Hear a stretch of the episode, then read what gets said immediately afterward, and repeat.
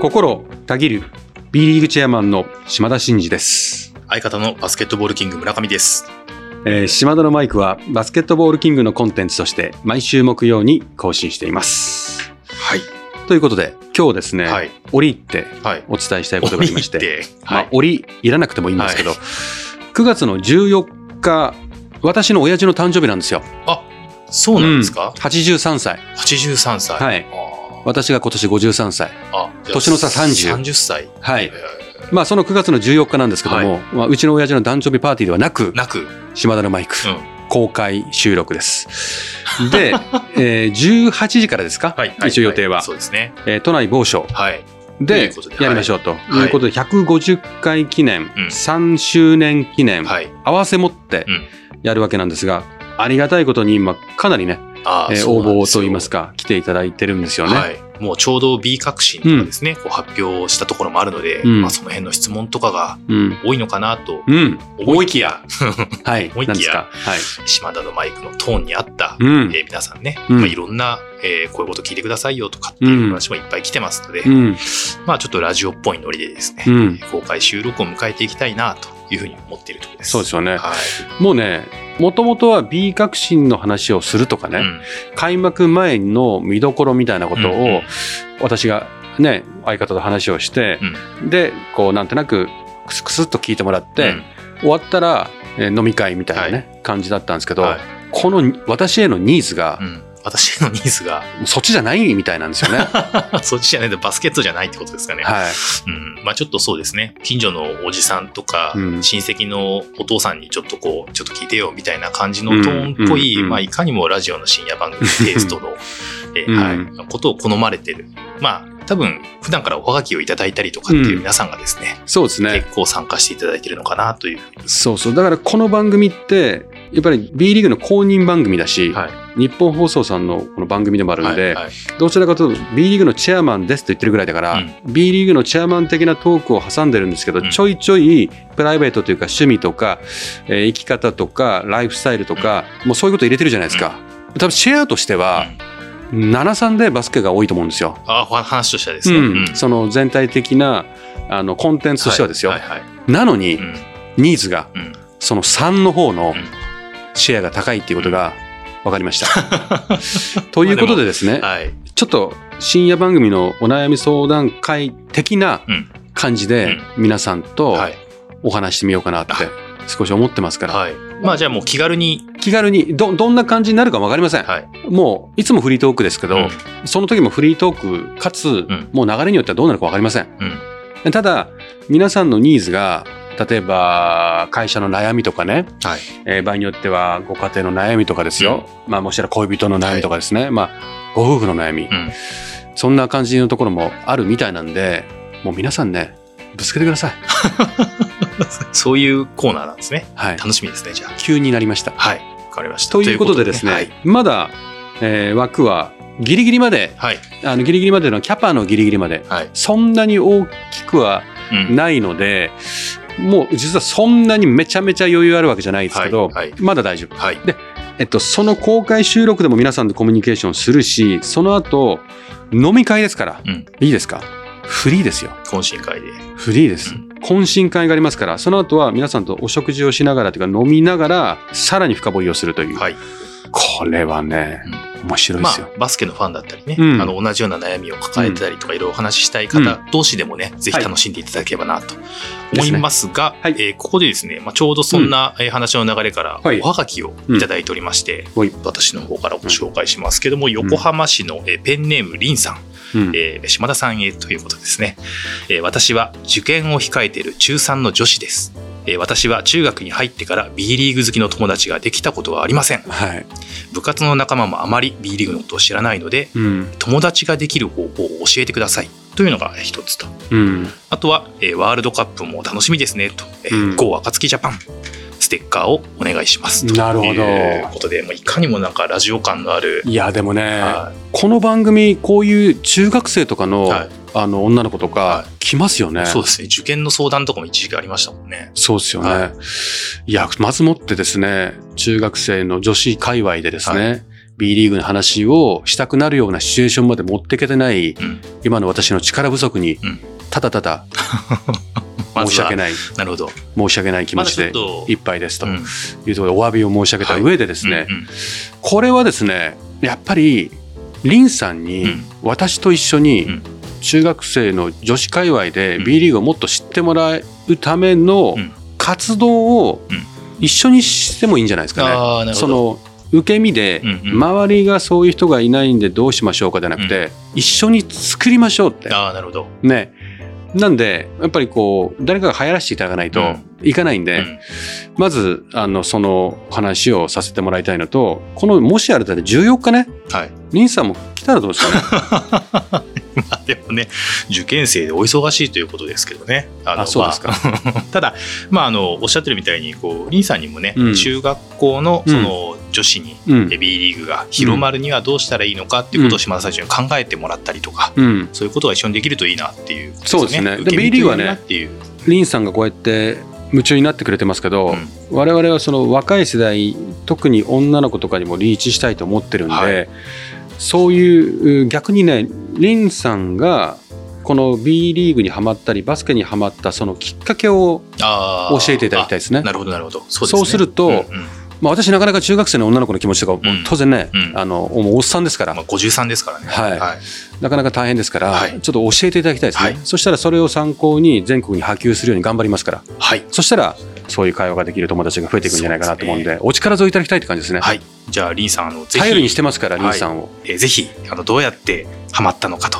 それからどうやったら広まるかなということを島田さんと一緒にはい。考えていただければなとうんいうふうに思います。一緒にかけましょう。はい。まず受験頑張ってくださいね。あ。そうですね。まず受験。頑張ってくださいね。応援しますから。はい。あ、受験祈願しておきますから、私。あわかりました。リンさんの。はい、うんということでじゃあ、はい受験祈願もしますがこのおはがきにも触れてますけど本編ではいよいよワールドカップうんということで、えーワールドカップも楽しみですね。こう暁ジャパンというまあリンさんの声もありましたが、うん。ぜひ島田さんにもこのここまでの強化試合なんかそうですをねね。ちょっと振り返りましょういただき。ながらとうんいうことでいよいよですから。はい、思います。はい。それでは、島田のマイク、スタートです。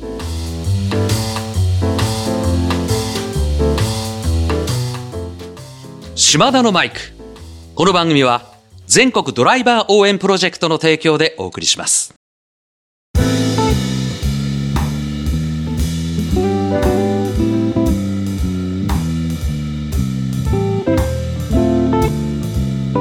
ということで、えーいよいよバスケットボールのワールドカップということで、えー開催しますけども、ここまで、まあ、こんなに強化試合がね、たくさん日本代表でもあるっていうのはなかなか珍しいのかなと思いますが、えーチャイニーズ・タイペイと2試合、えー韓国で、えー韓国と2試合、うん。えーニュージーランド、えーそれからアンゴラ、フランス、スロベニアと試合をしまして、うん。えー9戦やって5勝4敗とえーいうことになりますけども、うん。改めてここまでの強化試合を振り返って、島田さんから見ていかがでしょうか？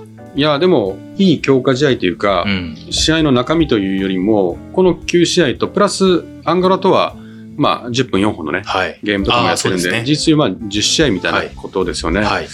やはりこの4月からここの本戦まで、まあ、ちょうどいいですよね。まあ、うんハイレベルなところと、うんいろんなこうパターンのうん各国はい。と試合ができたっていうのは、いや、良かったんじゃないですかね。ねやるべきことはやったといううん感じはしますよね。そのトータル、いや、本当にやるべきことやったと思いますよ。それは JBA もこういうゲームを組んで努力をしてきましたし、うん。まあ、トム・ホーバスヘッドコーチもこのチームを、まあ、ラージリストから選んでそこからこう選考を常に誰にも席はないぞと。うん。最後まで決めないぞうん。というところでずっと緊張感を持たせてきて、はい。かつそのファイトするっていうかうん。戦わない選手はいらないとうん。いうことを徹底的にやっててぱり私も練習に行ったりしますけど、まあ、マインドセットしてますよ。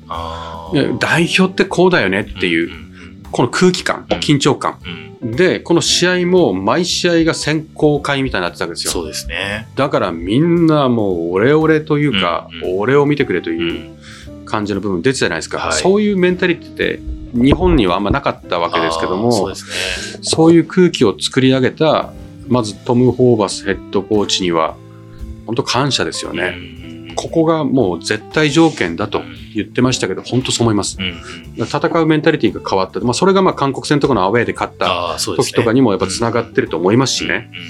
まずそのメンタリティが大きく変わったということと、やっぱトムの戦術がもう本当に徹底してるじゃないですか。はい。いわゆる外のシュートうん。を打つと、まあ、女子のオリンピックで銀メダルを取った時のあの戦術を男子に転用しているというか、外のシュートを徹底する。あとはもうリバウンドみんなで頑張る。走る。うん。アグレッシブにディフェンスするっていううん。ことを40分間遂行するうん以上ですってうん。ういう。ん。まあ、日本が強豪国を今あの倒すなら、この戦術だろうっていうことはなんとなく分かっていつつも、はい戦う姿勢とその戦術の徹底っていうのは決して簡単なことじゃないと思うんですよね。それを本当に最後までやりきったし、うん。それを信じてやってる選手たちもお徹底させたヘッドコーチもね、うん。本当にこの後明日のね、あの本戦がどうなるかはさておき、ここまではよくやったんじゃないかなと思いますね。まあ、ラージリストの中からもちろんその、候補の選手がだんだん絞られていく中で、まあ、あの競争の中でね、ん残念ながら、まあ、あの選択されなかった選手だったりもいると思うんですけど、まあ、そういった選手の頑張りだったりとか、うん。一緒にくっついてきたっていう部分も含めて、やっぱりいよいよここまで来たなっていう感じはするとは思うんですが、まあ、残念ながら怪我だったりとかね、うん。まあ、そういうことで外れた選手もいると思うんですけども、うん。そのあたりも含めて、こう、いかがでしょう、今度。いやもうこれはスロベニア戦の試合が終わった後に、うんコート上でそうあの壮行会みたいなのがね、はい、はい。あってトムもあの大きなね、うんあの日本代表のユニフォームのあのフラッグに「まあ、ビリーブとはい。書いていましたけども、まあ、信じないと何も起きないでしょうみたいなことうんうんうんをファンの皆さんにも投げかけてましたよね。はい。ああいうことじゃないですか？うん選手たちは、ね、フランス戦で厳しい試合をし、うんスロベニアでも厳しい試合をし、ファンの皆さんもやっぱり世界強国強いなと、うん。やっぱ厳しいんじゃないの？みたいな空気に一瞬なったと思うんですよ。はい。でもお彼らは信じてますし、うん。オーバスヘッドコーチが言った通り、やはりこう走ってリバウンド頑張って外のシュートを打ってっていう戦術である以上、うんまあ外のシュートをうまく打たせてもらえなかったり、うん。外のシュートは水物なんでね、うん。入らないゲームになると強豪国とやると瞬く間にああいう点差になるってことはあるよって言ってたじゃない。ですか、もうその通りなんですよね、うんですからそれそれを逆回転するかどうかっていうことをだし、ですから結果はああでしたけどももうそこは信じてその戦術を最後まで貫いてうん。やってほしいなって思いますよね。なるほど。うん。そういう意味であのいよいよだなっていうこととやっぱりこの代表に対する期待値であるとかっていうのがまあ高いのかなと思わせてもらったのがその有明での試合で、まあ、アンゴラ戦だと1万1000人を超えて、まあそれもう全部1万人超えでしたスロベニア戦だと1万3000人超えでしたよね、うん。かなり多くの方が集まってきて真っ赤に染まってたじゃないですか。ああいうのを見るとこうなんかいよいよワールドカップだなもありますしやっぱバスケットボールの人気も少しずつやっぱりこうやっぱ定着してきてるのかなっていうのも目に見えるような感じもしたと思うんですけど実際会場に足を運ばれていかがでしたか？いやもうそこはその競技力の向上ももちろんそうなんですけど、うん。やっぱり、まあ、この金をなんとかいい方向に持っていきたいですよね、うん。やっぱり空気は全然違いますよ。うんうんまあ、78年前ぐらいの代表戦とかだと本当に入ってなかったですからね、うん。もっとちっちゃい会場でも入ってうんなかったですからね、でそれはそもそもお強い弱いの前に、うん。メディアさんでのね取り扱いとかの露出が少ないんで、はい。まあ、認知も低ければうん。寂しい状況がありましたよ。でやはりこう B リーグができて、うんえーバスケットが少しずつ国内に浸透しながら、うん。日本代表の強化も図りながら、満を持してワールドカップをね、うん。誘致してそのタイミングがこういい感じでうん。あのアフターコロナのタイミングここにやってきてうん。で、まあ、特にあの日本テレビさんとね、うん。テレビ朝日さんが、まあ、中心になってこれだけ放送してくれてるじゃないですか。すごいですよね。今他のスポーツでうん。ゴールデンタイムとかね、すごいいい時間に、うんあんなにテレビで放送してるスポーツありますか？いや本当ですよね。ないですよね。ないですね。でそれだけこの未来期待を持っていただいてる日テレさんテレビ朝日さん中心に他の局もそうですし、うん。NHK さんもそうですし、まあ他のメディアさんもね、うん。新聞、えー雑誌各社もそうですよ、ものすごい取り上げていただいてるんですよ、うん。だから選手の顔も多くの人たちにバスケがしに興味関心がなかった人たちにも届くようになりましたよね、そういういろんなうねりうがん。ここにいよいよ集約しているとうん。いう状況だと思うので、はい。本当にそういう意味ではありがたいなと思ってますよね。うん。そうですよね。朝の情報番組とか、うん。それからまあちょっとこうエンターテインメント寄りのあの、番組だったりとかっていうのも、結構バスケットボール選手がね、出演されてるシーンをよく見かけるようにもなって、うんまあ嬉しいですね。自分の子供が見出てるようにじゃないんですけど、うんあ、知ってる人が出てるみたいな感じっていうのはすごく。珍しくないですからね。うん、そうですだって。もう、ちょっと前なんて、うんえバスケ選手出てるとか、えバスケ取り上げてもらってるよとかっつって、もうそれだけでうん、盛り上がってましたから。うん、そうですよね。今なんてほとんど毎日のようにうん。あちこち出てて、選手個も誰かが出てますバラエティとかにも取り上げていただいたり、ね、情報系にも取り上げていただいたりう、ん。すごいっすよね。うん。いや、もう嬉しいですね、そういう状況になったらね。うん。いいや、本当にあの有明の参戦を見て、うん。まあ、感激しましたよね。うん。うん。あれが沖縄アリーナで同じように、ああいう空気ができると思うんでね。うん選手たちもトムも言ってましたけど、ファンの人たちのやっぱりエネルギー、うん熱量っていうのがものすごく大きいので、うん、そこの力を借りてね、うんこの戦術を信じて、はい。えー日本代表を信じて、うんまあ、応援したいですね。はい。うん、ということで、いよいよ明日8月25日、えーバスケットボールのワールドカップは開幕ということで、えー日本の初戦はえー8月25日21時10分からと。最初はですね、やっぱ肝心だと言われますが、強豪ドイツと対戦ということになっております。ドイツね。はい。まあ、初戦、8月25日がドイツ戦、えーそれから27日がえーフィンランド戦、29日がオーストラリア戦ということで、えーまあ、いずれも強豪ということになりますけども、えー最後この本番に向けて、えー一言熱いエールをいただければなと思いますけど。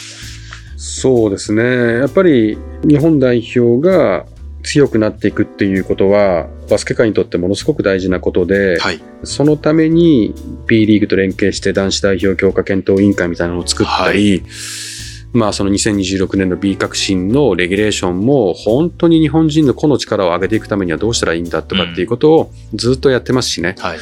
だからそういう未来のことをクリエイトすることは今どんどんどんどんやっていってるんで、まあでもここまでやってきた努力の本当に最大限披露するのはこの3戦なんでね、はい特にドイツ戦ですよ。ドイツ戦。はい。まずドイツ戦。うん。ここをなんとかしないと、うん。うん。うんあくまでも渡辺選手もね万が一ね結果が出なかった場合には代表のユニフォーム脱ぐって言ってましたけど、うんパリ五輪に行くためにはアジア1位ですからね、うん。うん。でもかあの他のアジアの強豪国よりもやっぱりこのグループは厳しいですからうん。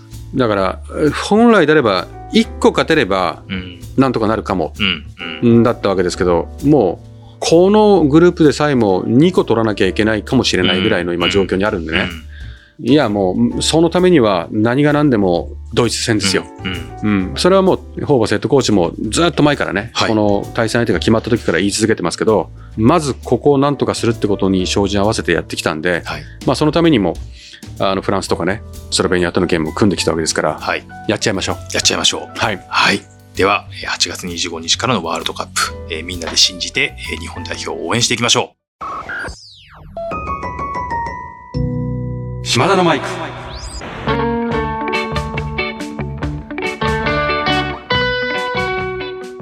島田のマイクこの番組は全国ドライバー応援プロジェクトの提供でお送りしました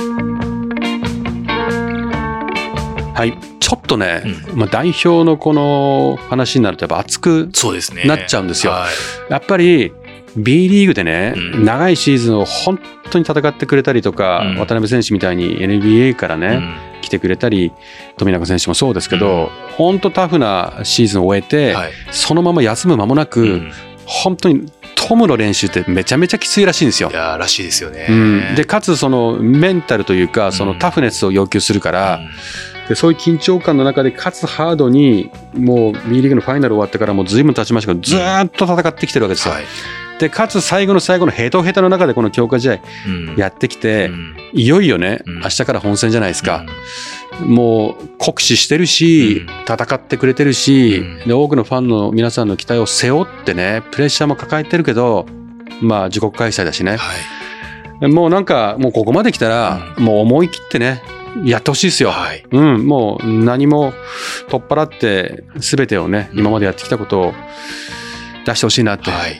思います、はい。本当に応援してます。頑張ってくださいね日本代はい頑表張ってください。はい、ということで島田のマイクではリスナーのあなたからのメッセージを受け付け中です、えー私への質問企画のリクエストお悩み相談暗算祈願何でも構いませんえー番組で紹介させていただいた方には島田のマイクオリジナルステッカーを差し上げております。宛先は概要欄に載せております。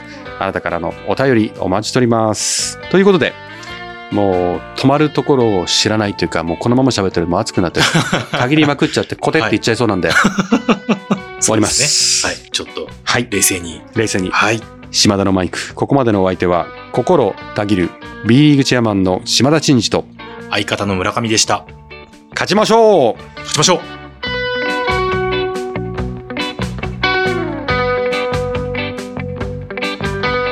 お聞きいただいたコンテンツは制作バスケットボールキング制作協力 B リーグ配信日本放送でお届けしました。